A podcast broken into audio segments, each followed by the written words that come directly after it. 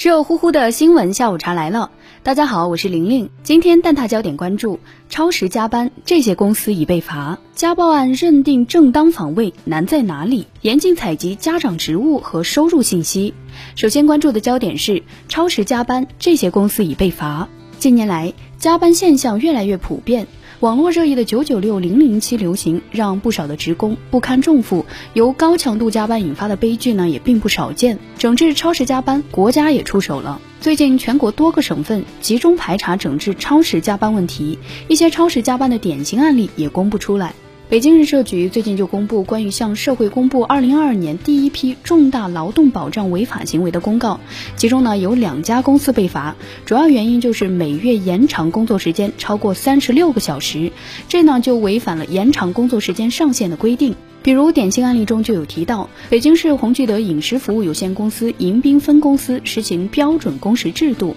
二零二一年四月到十月，公司呢就安排四十四名劳动者每月延长工作时间超过三十六小时。二零二二年二月十六号，怀柔区人力资源和社会保障局依法作出行政处罚决定，对这家公司违法延长劳动者工作时间的行为给予警告，并罚款一万七千六百元。同时呢，责令这家公司停止违法延长劳动者工作时间的行为。玲玲注意到啊，根据劳动法的规定，用人单位由于生产经营需要，经与工会、劳动者协商后，可以延长工作时间，一般每天不得超过一个小时。因特殊原因需要延长工作时间的，在保障劳动者身体健康条件下，延长工作时间每天不得超过三个小时，每月不得超过三十六小时。另外呢，《劳动保障监察条例》第二十五条也规定，用人单位违反劳动保障法律法规或者规章，延长劳动者工作时间的，由劳动保障行政部门给予警告，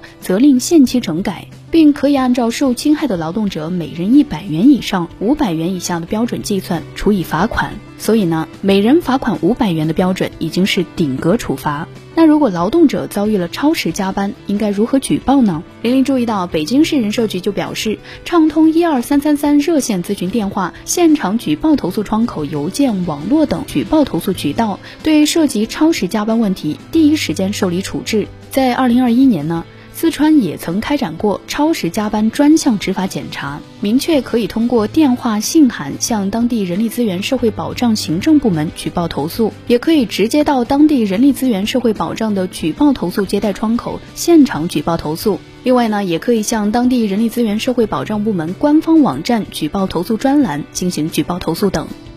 接下来关注的焦点是家暴案认定正当防卫难在哪里？最近，同事制止家暴案被认定正当防卫，引发热议。在陕西咸阳，丈夫邱某在工作单位殴打妻子时，妻子的同事杨某相助上前制止。在撕扯过程中，邱某将杨某的脸部咬住，于是呢，杨某就用保温壶击打邱某。最后呢，单位其他工作人员将邱某按住在地，并拨打报警电话。当民警到达现场的时候呢，发现邱某已经死亡。这是一起较为少见的因制止家暴被认定为正当防卫的案件。南都记者以家暴和正当防卫为关键词，梳理了2014年到2021年的一百一十六份公开裁判文书，发现其中仅有一起案件中的当事人因造成施暴者轻伤被认定为正当防卫，免予刑事处罚；另有六个案件的被告人被法院认定为防卫过当，从轻处罚，刑期为缓刑至有期徒刑六年不等。那其余案件呢，多以故意杀人或者故意伤害判定。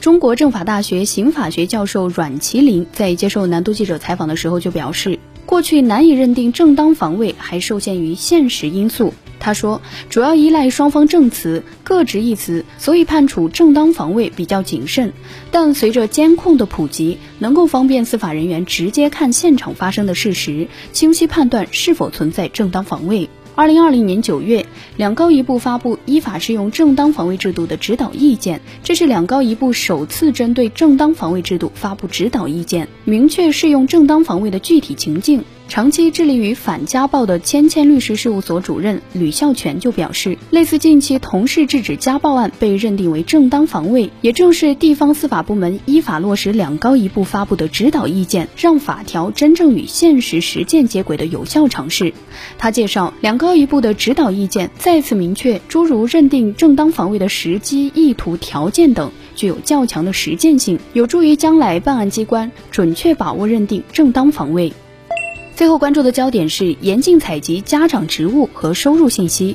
从幼儿园开始，一直到小学、初中、高中，甚至大学啊，有的学校一入学就让采集家长职务和收入信息。您遇到过这样的情况吗？最近，教育部办公厅印发关于进一步做好普通中小学招生入学工作的通知，其中就强调啊，各地要健全义务教育入学报名登记制度，按照材料非必要不提供、信息非必要不采集原则，进一步规范报名信息采集，全面清理取消学前教育经历、计划生育证明、超过正常入学年龄证明等无谓证明材料，严禁采集学生家长职务和收入信息，不得利用各类 APP 小。程序随意反复采集学生相关信息。对于这个通知呢，很多网友就表示支持，有网友就说怒赞一波，这个决策真好，静候执行力度。也有网友说啊，真的太及时了，很多信息重复给了很多遍，还在要。通知呢还要求各地要科学合理划定片区，建立义务教育阶段常住人口学龄儿童摸底调查制度，